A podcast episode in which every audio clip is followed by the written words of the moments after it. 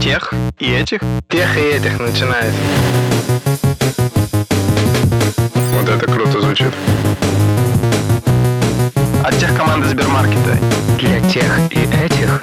Всем привет! Это подкаст для тех и этих от тех команды Сбермаркета и студии Терминвокс. В этом подкасте четыре ведущих, и все мы работаем в тех команде Сбермаркета. В студии мы обсуждаем большие компании, как они стали гигантами и чему мы можем у них научиться. Настало время представиться, и сделаем это на примере операционной системы. Олег? Я занимаюсь платформой в Сбермаркете. Если мы говорим про операционную систему, то я и моя команда — это ядро ОС, потому что как платформа дает абстракцию над железом, над инфрой нашей, так и ядро операционной системы дает абстракцию над железом вашего компьютера. Меня зовут Никита, я отвечаю за бизнес-платформу в Сбермаркете, и поверх ядра Олега я строю драйвера, которые позволяют поверх них уже, на самом деле, делать программное обеспечение для наших клиентов. Меня зовут Семен Мацепура, и в Сбермаркете я отвечаю за бизнес-вертикали. И если говорить про операционную систему, то я, скорее всего, порт ввода-вывода. Это, соответственно, то, как юзер вводит какую-то информацию в компьютер и за отображение каких-то данных ему обратно. Я Дима Бабулев, и я являюсь вице-президентом по технологиям Сбермаркета. Хорошей другой абстракции в операционных системах не нашлось, поэтому я решил, что буду админом, чтобы управлять портами ввода-вывода, драйверами и ядром. И в этом выпуске я решил взять э, такую интересную компанию, особенную для меня, хотя она и не компания вовсе. В общем, сегодня я хочу поговорить про Linux. Но я хочу напомнить, что мы в очередной раз разыграем очередную книжку с нашей чудесной полочки. И в этом выпуске я хочу разыграть э, книгу Голдерта «Цель», и, кажется, про эту книжку лучше меня расскажет лучший эксперт в России по книгам Олег. Да, Ильяху Голдрат как раз э, стоит рядом с э, Тойодой, любимым моим, э, одним из величайших инженеров нашей планеты, и они связаны, Голдрат и Тойода, потому что по факту идеи Тойоды, идеи там производства Тойоты, как она построилась, а, так или иначе переложились в идеи Ильяху Голдрата с его теорией ограничений, эффективностью и и прочитав ее, вы узнаете, почему, загружая ресурсы на 100%, ваши, там речь про станки, в случае IT-станки, это как это не стрёмно звучало, это люди, почему их нельзя загружать полностью и почему максимальная загрузка человека контрпродуктивна. В свое время открыла глаза на целый мир процессов. Если вы хотите чинить процессы в компании, двигать ее вперед, трансформировать. Ильяху Голдрат — это основа основ, пропускать нельзя, читать надо. А как ее выиграть, Дима? Ну, это очень просто. Для этого надо ответить на наш вопрос в закрепленном комментарии под этим видео, а вопрос, который мы вам зададим, вы узнаете в конце этого выпуска. И хочу сказать вам, что каждую из книжек, которые мы разыгрываем в наших выпусках, мы рекомендуем лично. И читайте книги, развивайтесь, слушайте наш подкаст и не забывайте подписываться на него. Очень хочется вернуться к теме подкаста Linux и вернуться к моему вопросу. Ребят, так что же это такое? Кто-нибудь знает из вас? Да-да-да. Ну, как будто бы я сейчас дам ответ, а он будет неправильный, но я постараюсь его дать. Это операционная система, семейство операционных систем. Да, ты чертовски прав, Олег. И э, Linux вовсе никакая не компания, а семейство операционных систем, построенных на базе Unix. Я тебя перебью. А что такое Unix? Unix — это реализация операционной системы, корень, прародитель всех остальных операционных систем, таких как BSD, Unix, э, поверх которой macOS построен, Solaris и... Вот, и я всегда думал, что Unix — это нечто абстрактное, типа набор сводок, нет, правил нет, чего-то. Unix 5. Вот, если что, я вот программист, и Unix как-то вот мимо и именно на Unix, ходил. именно Unix написал Торвальдс, или он Linux написал? Нет, Linus Torvalds написал операционную систему Linux, которая впоследствии названа в честь него. И то, что отличает Linux, и о чем мы сегодня в частности поговорим, о масштабе личности конкретно самого Linux и его роли в судьбе операционной системы э, и всех тех, кто ее использует. Так, получается, если Unix уже был до Торвальдса, то он никакой как бы не гений? Во-первых, э, Linux точно гений. Наверное, стоит погрузиться в то, что он сделал. Он э, так же, как и мы с вами когда-то в университете, учась э, в Хельсинки, по-моему, в 90-х годах, он прочитал книжку Эндрю Тенненбаума, которая называлась «Операционные системы», что-то типа того. Кто читал Тененбаума здесь? Это такой фолиантище огромный просто, но он до сих пор ре- релевантный. Если вот у вас есть желание разобраться в операционных системах, то Нинбаум — это долгое чтиво, сложное чтиво, но это того стоит каждой странички этой книги. Олег, э, единственная разница, то, что мы с тобой Тененбаума читали, после этого свою операционную систему, точнее ядро, не создали. А Линус, э, будучи студентом, э, прочитал эту книгу, э, переосмыслил все, что там есть, ровно точно так же, как нам какие-то большие концепции рассказывали, и после этого написал свою версию тех идей, которые были там изложены, в результате чего появилось ядро операционной системы Linux, которым мы его знаем сейчас. Вообще звучит так, как будто Linux все, что делал, назвал в честь себя. Важно отметить, что несмотря на его личность и некоторые характеристики, которые мы потом обсудим и вполне можем давать уже, исходя из той истории, которую мы про него знаем, изначально он не хотел называть систему в честь себя. Он назвал ее Frix, и в тот момент, когда он выкладывал куда-то исходные коды этой системы, человек, который давал его место, скорее всего, это был какой-то университетский сервер или еще какая-то, он создал папку, которую в качестве какой-то случайной истории назвал Linux. Похоже на имя создателя операционной системы. И так она заимела свое название. То есть он на самом деле ошибся еще, да, на одну букву. Он написал Linux, и это еще стало названием. Я думаю, он просто классный, как, знаешь, как настоящий хакер. Назвал Нормально. так, по-программерски, по-своему, с приколом. Тем не менее, э, имя Linux увековечено не только тут. Также у Linux есть логотип пингвин. Может быть, вы видели его. Пингвина, как мы выяснили, зовут не, не Тукс, а Такс. И сделал его ну, один из э, уже энтузиастов, людей, которые использовали уже ядро операционной системы Linux и саму операционку спустя 5-6 лет после его создания. И чем этот пингвин классный, может быть, кто-то из вас видел, у кого были процессоры Intel, они делали классный маркетинговый ход. У них была целая рекламная кампания, по которому можно было определить, кто именно производит процессоры в компьютерах.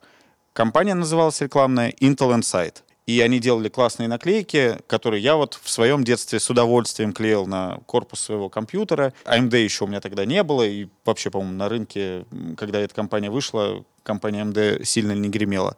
Так вот, с пингвином произошло то же самое.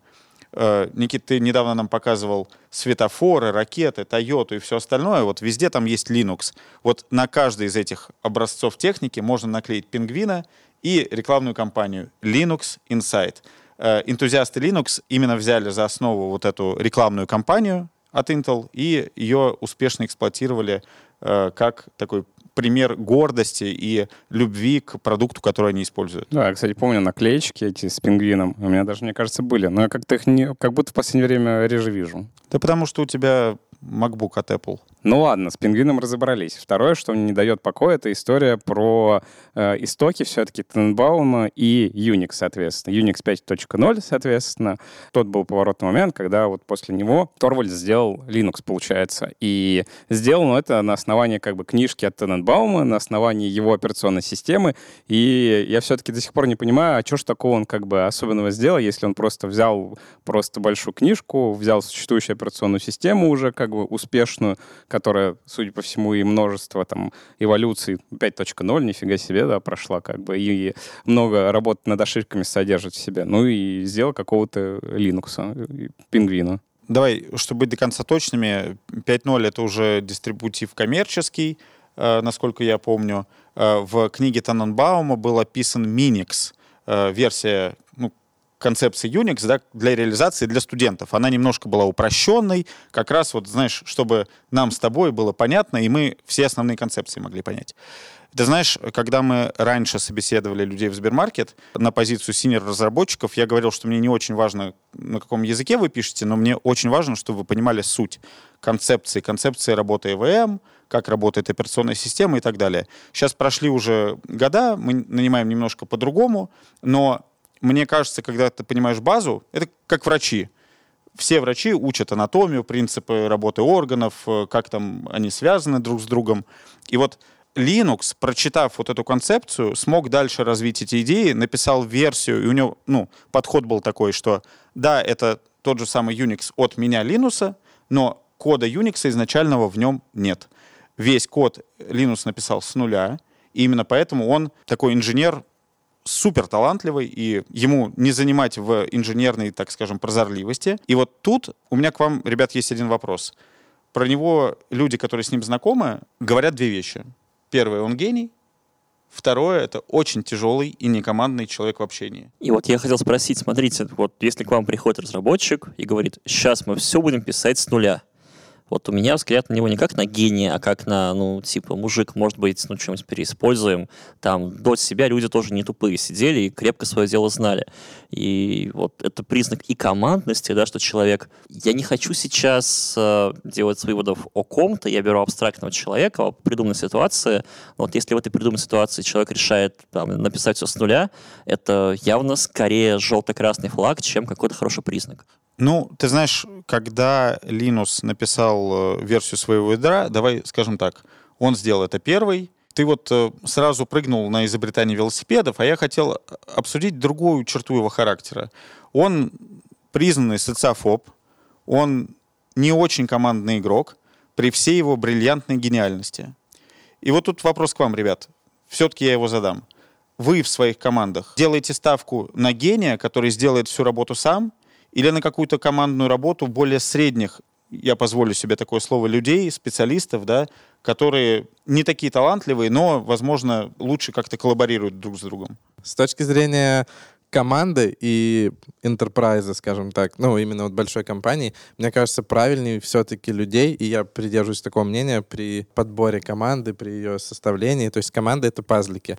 А, и мне кажется, все-таки для командной работы важнее софт-скиллы и общение внутри команды. То есть она может быть разная, но люди плюс-минус должны в любом случае уметь договориться. И я скорее за то, что технический навык можно быстрее развить, чем софт-скилловый порой. Ну, Семен, вот я не согласен. Может, э, дает о себе знать твое образование медицинское, но это как бы не точно науки все-таки, да, не математическое образование. Я вот типа с прикладной математики. И на самом деле, на мой взгляд, крутые техники, как минимум, не легче, нежели чем крутые спикеры, софт-скилл — это просто другое измерение. Ну, и то, и другое, на самом деле, тоже может быть дано, не дано, потому что у человека в целом и в рамках каких-то точных наук может быть предел просто какой-то, потому что у него мозг, ну, как-то не такой человек, он не для этого. И в целом вот я считаю, что каждая ситуация требует скорее индивидуального подхода. И что у тебя точно может быть человек, вот этот brilliant jerk, английское такого словосочетания есть. То есть вот гениальный, но прям тяжелый человек, да, для общения. Он прям хамит может и так далее.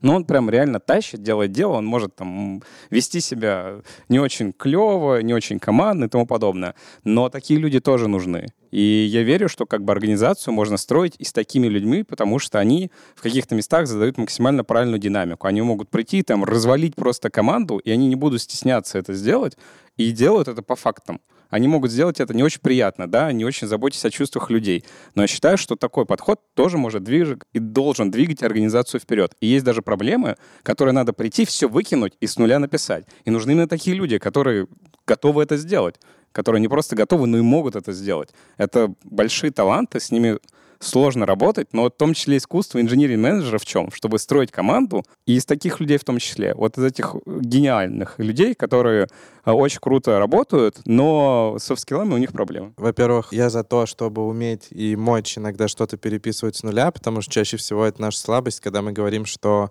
блин, это сложно, долго, иногда на самом деле это правильно. А второе, абсолютно не спорю, такие люди нужны, но наверное, не так много, как обычных э, ребят простых, и скорее они нужны ближе к каким-то системным командам и платформенным, потому что там, ну, я отвечаю за продуктовые команды, мне скорее нужны больше люди, которые умеют быстро работать и быстро со всеми договариваться и находить общий язык. То есть тут вопрос, смотря куда. Ну, специфика, согласен. Да, Никит, вот ты упомянул инжиниринг-менеджеров. Я, пользуясь случаем, прорекламирую телеграм-канал Олега, и после этого задам ему вопрос. Телеграм-канал называется «Инженер и менеджер», и там вы можете узнать все секреты того самого волшебства, как сбалансировать э, этих технических гениев, не всегда с хорошими развитыми софт-скиллами, и всякие другие умные штуки. Олег, вот э, смотри, ты, как лидер платформы, как раз занимаешься одной из самых сложных вещей в Сбермаркете, да, то есть ты делаешь абстракции для того, чтобы как раз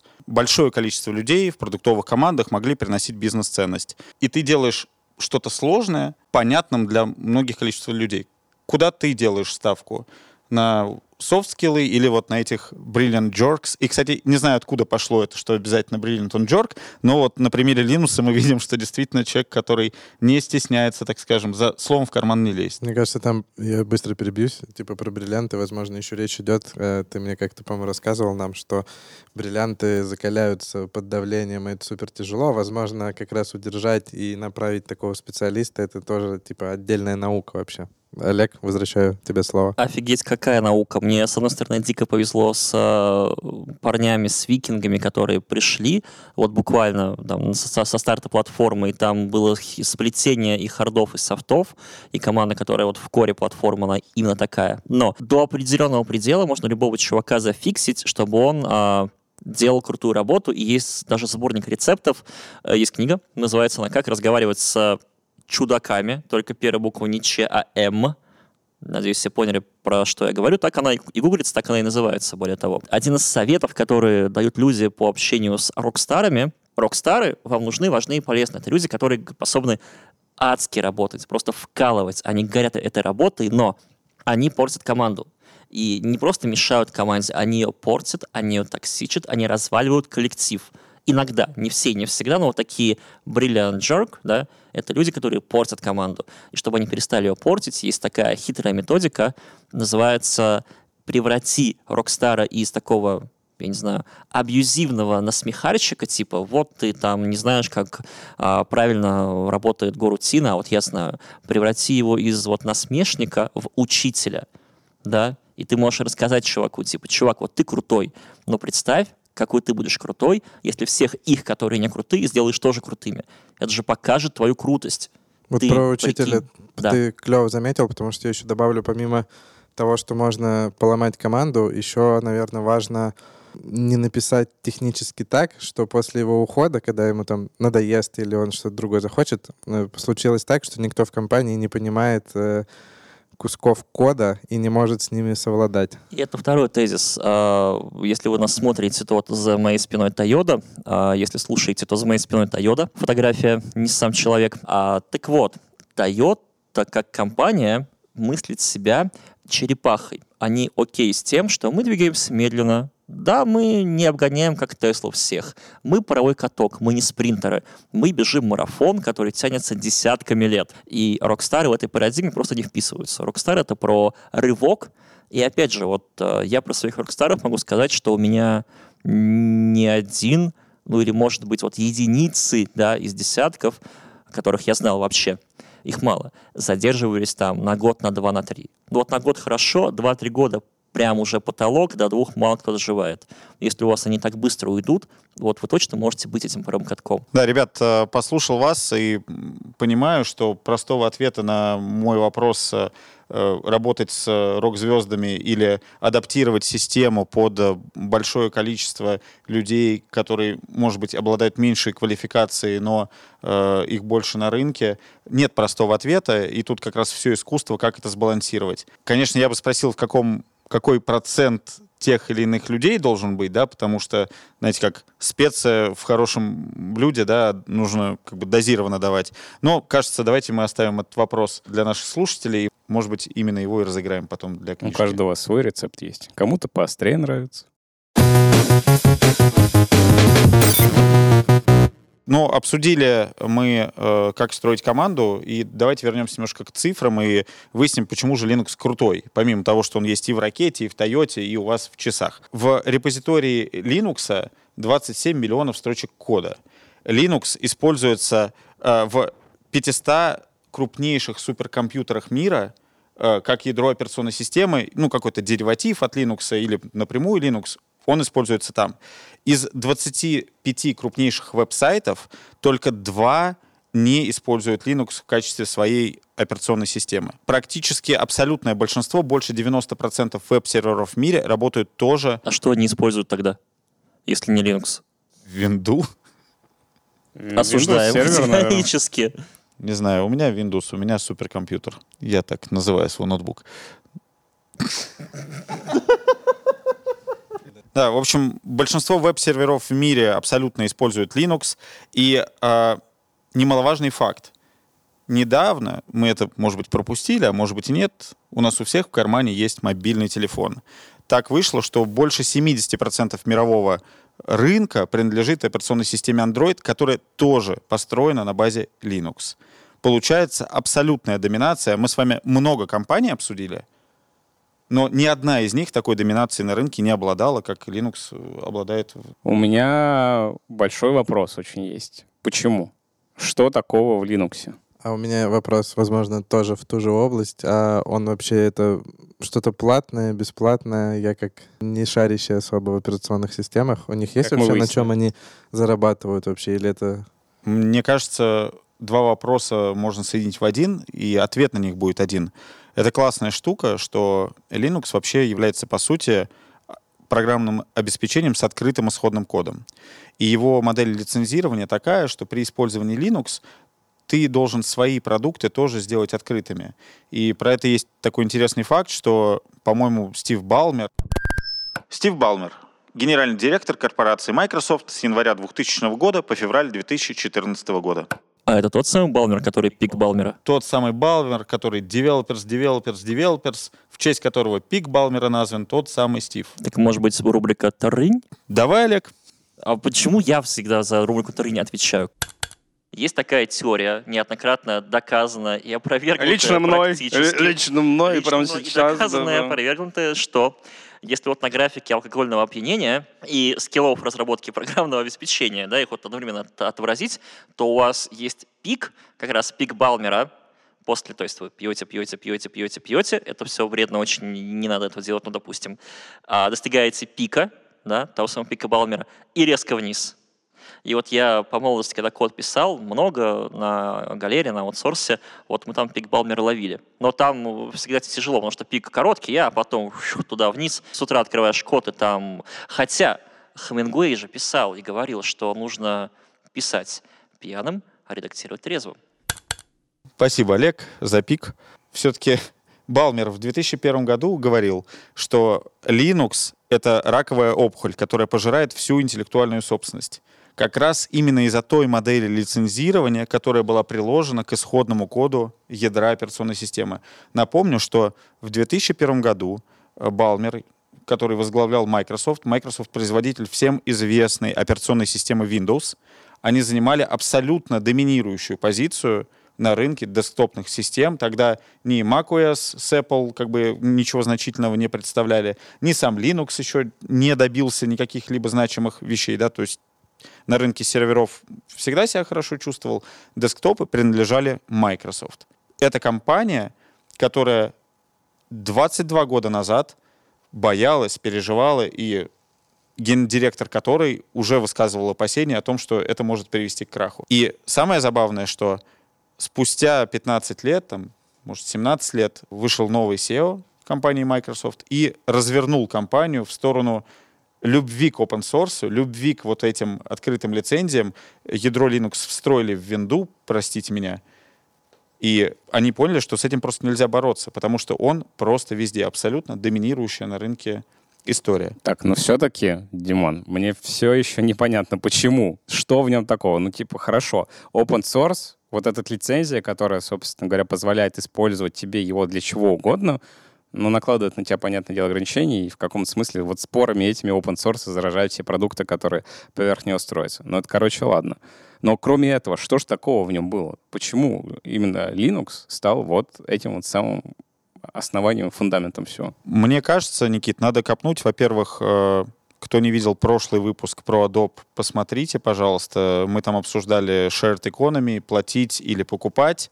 Э, Open source дает самое главное. Он множеству энтузиастов в мире дает возможность прикоснуться бесплатно к огромнейшим технологиям, которые просто иногда имеют заградительную цену.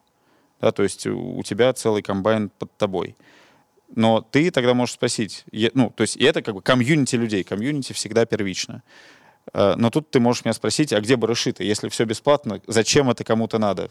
Ну, тут еще вопрос, что это все-таки, скажем так, самый нижний, самый системный слой вообще. Ну, то есть, типа, не так интересно на open source сайт строить условно что-то сверху, и это не так круто будет распространяться, как вот что-то суперсистемное, мне кажется. ну, типа, вероятнее всего, аналогов просто нет. То есть проще сделать WordPress, тильду, что там еще, вот всякое такое, но вот такую построить базу, на чем все вообще стоит, это вот такой уже, знаешь, эффект снежного кома, мне кажется, то есть уже все начинают поддерживать, нету ничего, на чем ты можешь бесплатно это что-то сделать, чтобы развивать, и оно уже просто на такую критическую массу набрало, что, наверное, я не знаю, Дим, наверное, ну, есть ли кто-то еще типа Linux такой же большой по цифрам и так далее? Короче, в итоге э, ничего особенного в Linux нет. Никита топит. Весь, Прям да. весь- Подожди, Ты как будто я не закончил. Я не закончил. Ничего особенного нет, кроме того, что один человек в одно лицо в то время написал целиком операционную систему открытую для всех. Для того, чтобы туда люди могли брать, контрибьютить, брать это, развивать как хочешь. Ну, это была, наверное, хорошая имплементация, качественная, там в нее можно было разобраться, там в нее можно законтрибьютить было. Но все, это просто реализация, написана одним человеком, поэтому это сложно, очевидно. Написано неплохо или даже хорошо. И все. И вот, собственно говоря, это и все. Это и главное. Ты забыл второй ингредиент. Комьюнити людей вокруг, которое образовалось, энтузиастов, э, после того, как это ядро было представлено, так скажем, сообществу. Потому что Linux сам по себе — это ядро. Но то, что мы сейчас называем Linux, это Linux GNU, да, то есть это ядро плюс набор программного обеспечения. Без программного обеспечения система никому не нужна. Именно поэтому Windows доминировал в 2000-х и 90-х. Именно поэтому сейчас айфоны с э, App Store Google Play с Android, именно поэтому они представляют экосистемы. И вот в этом плане Linux сейчас, то, что мы называем да, вот этим словом, это не просто ядро голое, это ядро, компиляторы, набор каких-то утилит. То есть, ну, никогда не думал, что это скажу, экосистема программных продуктов, э, которые предоставляла возможность решать любые задачи. Комьюнити — это, конечно, очень хорошо, Никит, но мы тут все-таки собрались обсуждать компании. И несмотря на то, что Linux не является компанией в прямом смысле этого слова, тем не менее хочется обсудить деньги, на чем можно зарабатывать, и чтобы ты и наши уважаемые слушатели понимали масштаб бедствия. Я вот не как Олег, я не книжку порекомендую, а видео. Оно выложено на всех видеохостингах, называется Revolutionary OS да, революционная операционная система. Очень рекомендую к просмотру. Это об истории создания Linux. И там э, на тот момент э, вице-президент Microsoft обратился к одному из больших энтузиастов операционной системы э, Linux и спросил, кто ты такой?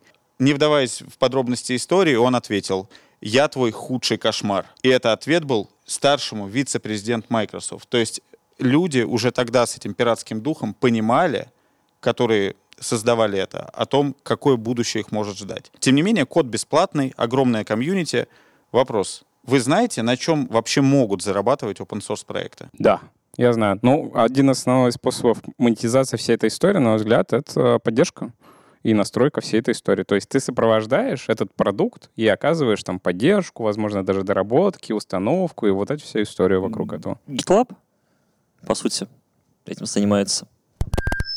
GitLab — инструмент хранения кода для совместной разработки проектов.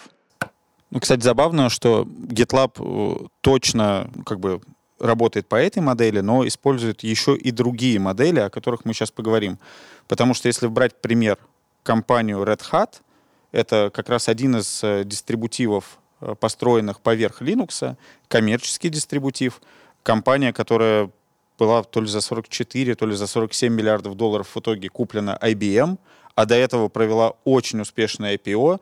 Вот эта компания в своем э, как бы share, да, в своем revenue, да, она имеет только 12% выручки от поддержки. Хотя я, честно говоря, перед тем, как к выпуску готовился, думал, что они там 80% денег зарабатывают как раз на консультациях. Ну, вы ставите Red Hat, а мы вас чему-нибудь научим. Это далеко не единственная вещь. Вторая из них, вот как раз э, GitLab этим э, промышляет. Две я сейчас вот в подробностях текущего года не знаю. Это двойное лицензирование или платные фичи. То есть, когда ты поставляешь, как вот GitLab, да, Community Edition, и подсаживаешь большое количество людей, воспитываешь энтузиастов, получаешь, так скажем, большое количество потребителей твоего продукта. Альтернатива — это следующая enterprise-версия, которая уже стоит десятки тысяч долларов, если у вас крупная компания. И уже как бы назад дороги нет, э, с корабля не выйдешь и плати. Вход рубль, выход 3. Выход 3. А лицензия Linux именно изначально позволяет именно вот это вот делать с э, тем... Ну, ты вот сейчас про Red Hat говорил, там они фактически а, большую часть своей в- прибыли генерят именно с вот этой подписочной модели какой-то, что там с какого-то количества пользователей, системы ты начинаешь платить. Ну, правильно? самое забавное, что она так и называется, Red Hat Subscriptions, но в реальности это набор продуктов Red Hat, которые просто предоставляются на коммерческой основе. То есть, да, они в себе содержат Linux, э, но как бы сам дистрибутив Red Hat стоит денег.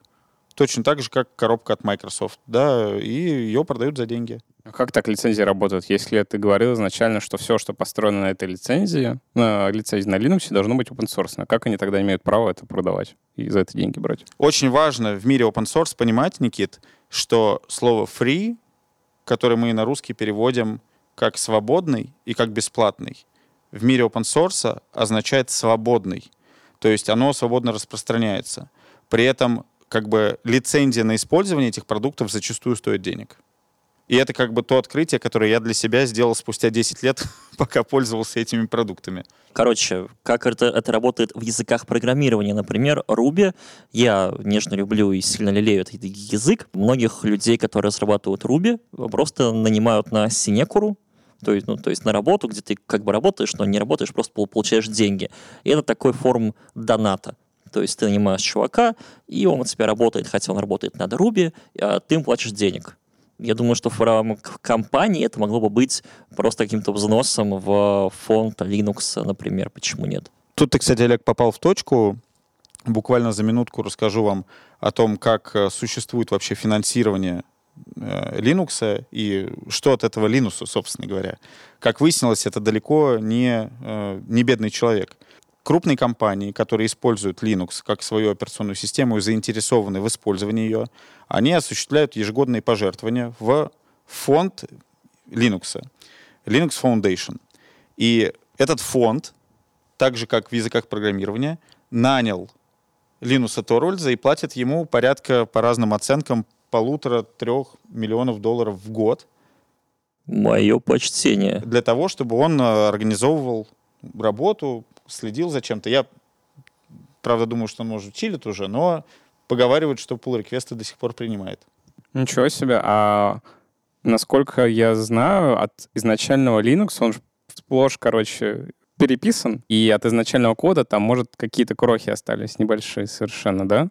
То есть он полностью переродился, то вообще каждая строчка кода практически, скорее всего, новая в любом случае. То есть и интересно, кстати, он же open source, да, и то есть там можно прогнать историю его, да? Интересно прогнать историю и вообще найти, есть ли типа строчки вообще в change-сете, последнем, например, э, Linux дистрибутива не измененные и реально атрибутированы к там юзернейм э, Торвальдсу. Но, в общем, очень забавно, как эта история настолько его переросла, что там его кода уже как бы нет в этом смысле, в большом смысле даже. С учетом, что там Но 21 строчка, 21 миллион строк кода, 27. 27. это А как потрясающе, Возможно, изначально было 1100, и просто сейчас за счет статистики не видно. А какой-нибудь там core ядро на самом деле до сих пор то же самое. Так это немного. У нас вот люди не с самым большим там доменом генерируют 300 тысяч строк кода в месяц и нормально себя ощущают при этом. В квартал. В квартал. Это с учетом изменения, наверное. Это Или- только добавленные, даже без А. удаленных. Ну тут, э, знаешь, Никит, не так важно, насколько у тебя большая, э, так скажем, повозка, важно, кто узцы держит. Поэтому, кажется, сколько бы там не было изменений, все равно в, в чьей-то голове это должно сходиться. Пока кажется так, что в голове Линуса это сходится. И в связи с этим, помимо как бы денег, мы поняли, человек не бедный. Ему точно фанат своего дела. Но тут вот вопрос. Когда ты держишься узцы, вот у меня напоследок одна тема, наверное, осталась, которую я хотел бы обсудить, э, исходя из истории Linux. Держать поводки в своих руках, быстрее принимать решения, руководить всеми, или же отдать вот этому сообществу, которое пишет десятки тысяч разработчиков, коммитят в ядро, отдать им полные бразды правления и будь что будет. Э, Я бы так сказал, красная, бирюзовая модель управления, какая вам ближе, что вы в своих командах предпочитаете? А мы не хотим то рынь сделать и про динамику Грейвза рассказать. Да, соответственно, динамика Грейвза можете почитать, книжку лучше не читать, она, мне кажется, занудно неинтересная, просто статейку. Короче, там история про что? Что любое общество, на самом деле, проходит стадии развития, на самом-то деле, и в целом они атрибутированы некоторые цвета. И э, компания — это тоже общество. И есть э, компании, одни из самых таких ярких красные, это можно вспомнить доисторические общества, даже где там большие дубинки и тому подобное. А потом, в общем, все это развивается вплоть до оранжевых. Ну и на самом деле там вот эти люди, кто-то красит оранжевый в красный цвет, но как бы классика все-таки это оранжевые. И оранжевые — это уже компания, которая построена на четком целеполагании, KPI, как бы четкой иерархии и так далее. И в итоге вот самого этого низа с э, доисторического общества э, потом проходит эволюция в какое-то общество с четкими устоями, Возьмем армию, например. Это тоже общество с четкими устоями. Потом это все перекладывается в высокоэффективные структуры, где во главе угла эффективность и четкие как бы целеполагания к тому, чтобы эту эффективность, цель достигать. И там прям жесткие линии управления как бы, и там не столь важны правила, сколь важна цель. Ну, то есть типа просто вот сделай вот это, вот, вот эту цифру, вот этот результат, будешь молодец.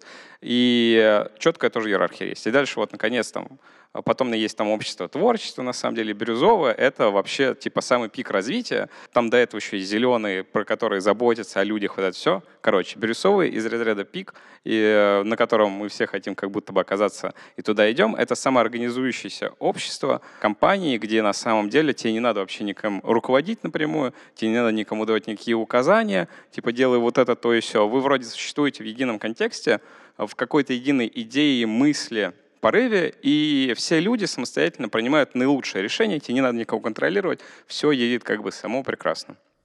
Мне кажется, вопрос ты задал, э, Дим, несколько лукавый, потому что в том же самом дистрибутиве, ну, не может он существовать без каких-то жестких правил. Там же, типа, как-то пушатся commit ы, кто-то их обязательно как-то проверяет, есть какие-то pipeline ы, тесты и так далее. Pipeline — набор автоматизированных шагов, чтобы код превратился в приложение.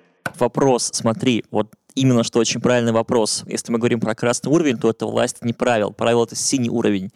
А красный уровень — это власть личности, это авторитаризм. Это я сказал, а вы даже не будьте добры, сделайте, а бежали и делали, да, вот просто побежали и сделали. И вот вопрос здесь, э, хороша ли технология, с которой работают вот так. Я приведу там пример, опять же, мой любимый Ruby. Не Rails, просто Ruby. С моей колокольни, с моей стороны, не знаю, внутренней кухни, но, как мне кажется, та динамика, которая сейчас есть у Ruby, и почему, на мой взгляд, тот же Python сильно интереснее по фичам, хотя их часто ставили рядом, даже PHP, потому что Ruby — такой обособленный язык, где есть обособленное общество, которое принимает все решения важные во главе с э, Матсом. МАЦ. Юкихиро Мацумото. Японский разработчик свободного ПО, создатель языка программирования Ruby. По-моему, это замедляет развитие языка.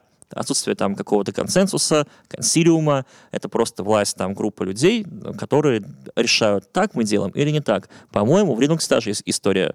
Linux решает, вот так мы делаем или не так мы делаем. Зато эффективные решения принимаются, зато ядро эффективное. А кто решает, эффективные они или нет? Цифры, мне кажется. Так вот, а Linux все еще решает, реально, каждый. Э, ну, не каждый э, merge request ну, аппрует. Уже, конечно, подросли там мейнтейнеры ядра, и у них есть свой манифест. И тут, наверное, интересный факт такой.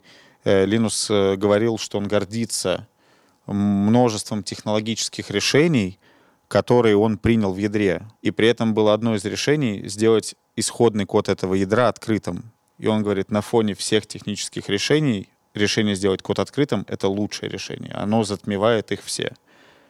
И, конечно, вот это то, что стало доступным большинству из э, энтузиастов за столько лет, конечно, нашлись люди, которые достойно его не просто там заменяют, но они все так же разделяют ответственность, да, и в этом сила open source. Ну, то есть в итоге, на самом деле, мы прошли эволюцию. Прошли эволюцию. Изначально было жесткое, очень красное все. Типа только так делаем, так не делаем, так делаем, так не делаем. И вот этот Rockstar Linux, получается, он э, фактически обучил людей вот этим своим ментальным поведением, ментальной моделью в голове, как делать надо, как не надо. И благодаря этому можно построить уже более, получается, бирюзовое общество, которое поддерживает всю эту историю со своим как бы целеполаганием, со своим как бы самоорганизацией, потому что вот у тебя появились вот эти вот центры, которые могут принимать решения в той парадигме, в которой Linux бы их сам принимал. Ну, то есть это какой-то, знаешь, такой нейрослепок мозга Linux имплементировано в виде там набора целого комьюнити, получается. То есть он импринтинг произвел свои башки, короче, на просто тысячи человек. Я бы, наверное, еще так сказал. Всему свое время, и делая правильно, а, вот он сначала сам этим всем рулил, потом потихонечку в правильное, опять же, время начал подключать maintainer ов, делать какие-то манифесты, шаг за шагом, так сказать, step-by-step, он пришел к тому, что, вот, как ты говоришь, все эволюционировало. И на самом деле я считаю, что это, наверное, правильный подход, и школа инжиниринг-менеджеров, наверное, в Сбермаркете также построена, потому что невозможно просто взять и что-то создать. Нужно по чуть-чуть, по чуть-чуть э, это все эволюционировать, чтобы все пришло к новому витку кого-то там. И получается, Сем, доверие к человеку, это как раз и есть тот как бы фактор в конечном итоге, который дает тебе повод эти вожжи отпустить и человека в свободное бирюзовое плавание в компании отправить. Да, все так. И вопрос, который мы обещали задать в конце нашего выпуска, следующий. Ребят, если вы работали когда-нибудь с так называемыми рок-старами, которые иногда тянут одеяло на себя, но выдают классный результат. Если вы наблюдали их со стороны или если у вас есть классная история, пожалуйста, пишите ее в комментарии. Мы прочитаем все из них и оценим с ребятами. Автор лучшей истории не только получит книгу от нас, но также мы запостим ее в канале Сбермаркет Тех. И выдадим массовый респект. Да, и поставим сердечки. И огонечки. Это был подкаст для тех и этих от тех команды Сбермаркета и студии Терминвокс. И с вами были Олег Федоткин. Семен Мацепура. Никита Елагин. и Дима Бобылев. Ставьте лайк, подписывайтесь на канал. Пока-пока!